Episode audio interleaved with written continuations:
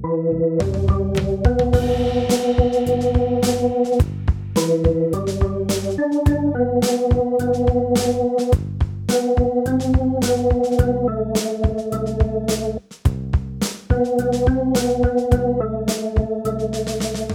Lieben, schön, dass ihr wieder da seid. Weiter geht's mit Folge 7 von Unterwegs zu neuem Leben.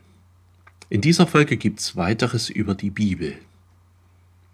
Sie ist Gottes Wort, so sagen es viele in ganz kurzer Form. Und tatsächlich ist sie kein gewöhnliches Buch.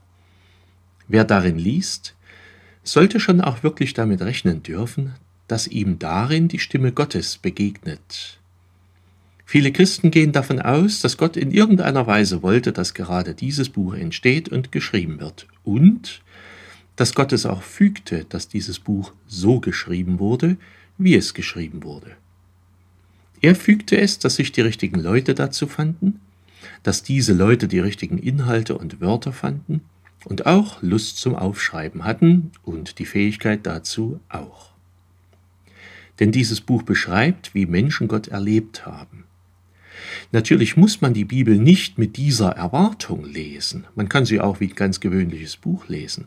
Wer aber mit Gottvertrauen in ihr liest, wird darin entdecken, wie Gott spricht, wie er Menschen lenkt und leitet und wie er das durch diese vielen aufgeschriebenen Dinge auch mit uns tut.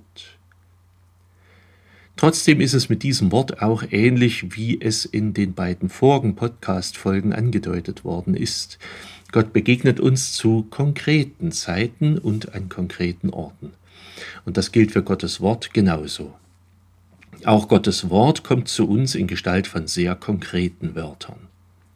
Wir Menschen sprechen ja Sprachen, wir nutzen Wörter verschiedenster Art, und wenn Gott zu uns spricht, nutzt er Wörter und Zeichen, die wir verstehen können und die deshalb auch konkret und geradezu menschlich sein müssen.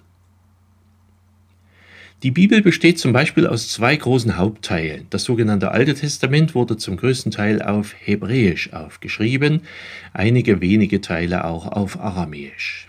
Hebräisch ist die Sprache des Volkes Israels gewesen.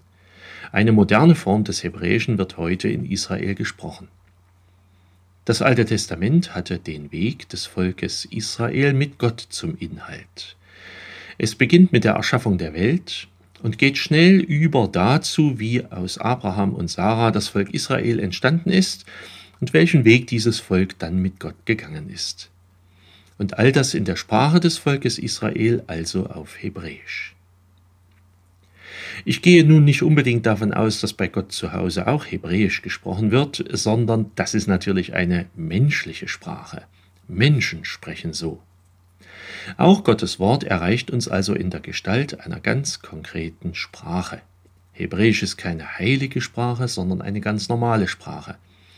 Man kann sich auch auf Hebräisch über das Kinoprogramm und Motorräder unterhalten.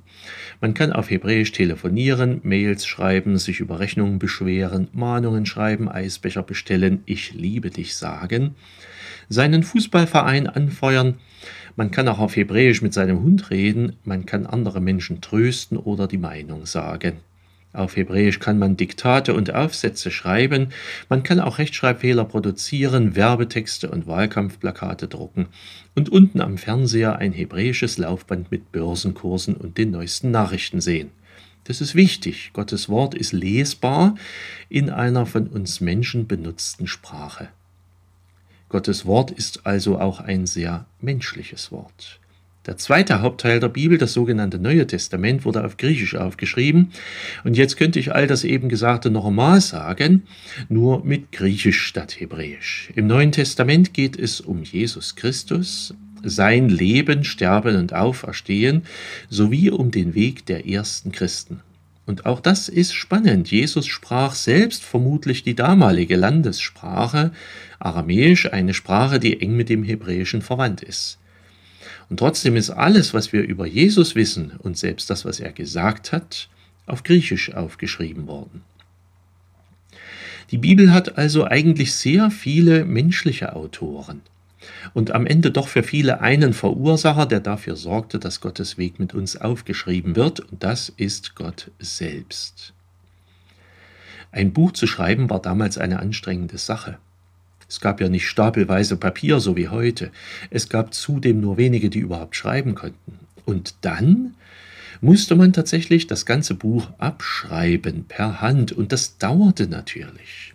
Und abschreiben ist auch viel schwerer, als man denkt. Da passieren immer mal wieder Abschreibefehler weshalb gerade bei Bibeltexten oft mehrere Leute nacheinander die Texte kontrolliert haben, ob sie auch richtig abgeschrieben worden sind. Bücher waren damals fast unbezahlbare Luxusartikel. Ganz früher sahen die Bücher übrigens wie Rollen aus, weil man einfach sehr viele Blätter aneinander reihte und dann zusammenrollte. Noch heute sind in Synagogen die Bibeltexte auf großen Rollen aufgeschrieben. Erst nach einer gewissen Zeit, also etwa in der späten antike Zeit, kamen dann Bücher auf, die so aussahen wie unsere heutigen, mit aneinander gehefteten oder gebundenen Seiten zum Umblättern. Weil Schreibmaterial teuer und selten war, schrieb man natürlich auch nicht alles auf. In Israel wurden manche Geschichten, die heute vor allem im Alten Testament stehen, viele, viele Jahre lang mündlich weitergegeben und erst später aufgeschrieben. Ein Land, was Bücher produzierte, musste nämlich erstmal einen entsprechenden Wohlstand haben und entsprechende Bildung, um sich den Luxus der Bücherproduktion überhaupt leisten zu können. Viele Forscher gehen heute zum Beispiel davon aus, dass in Israel erst so ab 800 vor Christus, vielleicht aber doch auch schon ab 900, vielleicht sogar ab 1000 vor Christus eben überhaupt geschrieben wurde und damit auch Bibeltexte aufgeschrieben wurden. Es müsste dann Jahrhunderte gedauert haben, bis das Alte Testament, der erste Teil der Bibel, fertig geworden ist. Beim Neuen Testament ging es viel schneller. Zur Zeit von Jesus konnten schon recht viele Leute schreiben. Bücherschreiben war fast schon selbstverständlich, wenngleich nach wie vor sehr teuer. Innerhalb weniger Jahre und Jahrzehnte entstanden alle Schriften, die heute im Neuen Testament stehen. Weil Bücher so schwer herzustellen waren, achtete man auch auf Haltbarkeit. Und das ist wirklich beeindruckend. Es gibt zum Beispiel eine Bibel aus dem vierten Jahrhundert, die man im 19. Jahrhundert in einem Kloster am Berg Sinai wiedergefunden hat. Das Buch ist natürlich in viele einzelne Seiten zerfallen gewesen, aber es ist ein über 1600 Jahre altes Buch. Am Toten Meer hat man kurz nach dem Ende des Zweiten Weltkrieges in einer Höhle Schriftrollen gefunden, die Teile des Alten Testaments enthielten und sogar noch älter als diese Bibel waren. Man hat übrigens auch immer schon Bibeln in andere Sprachen übersetzt. Auch andere Völker wollten diese Bibel ja lesen. Das hebräische Alte Testament gab es schon vor Jesus auch auf Griechisch.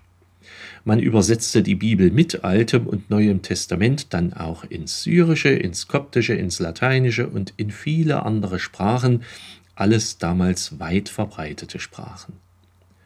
Im späten Mittelalter gab es dann auch erste Versuche, die Bibel mal ins Deutsche zu übersetzen.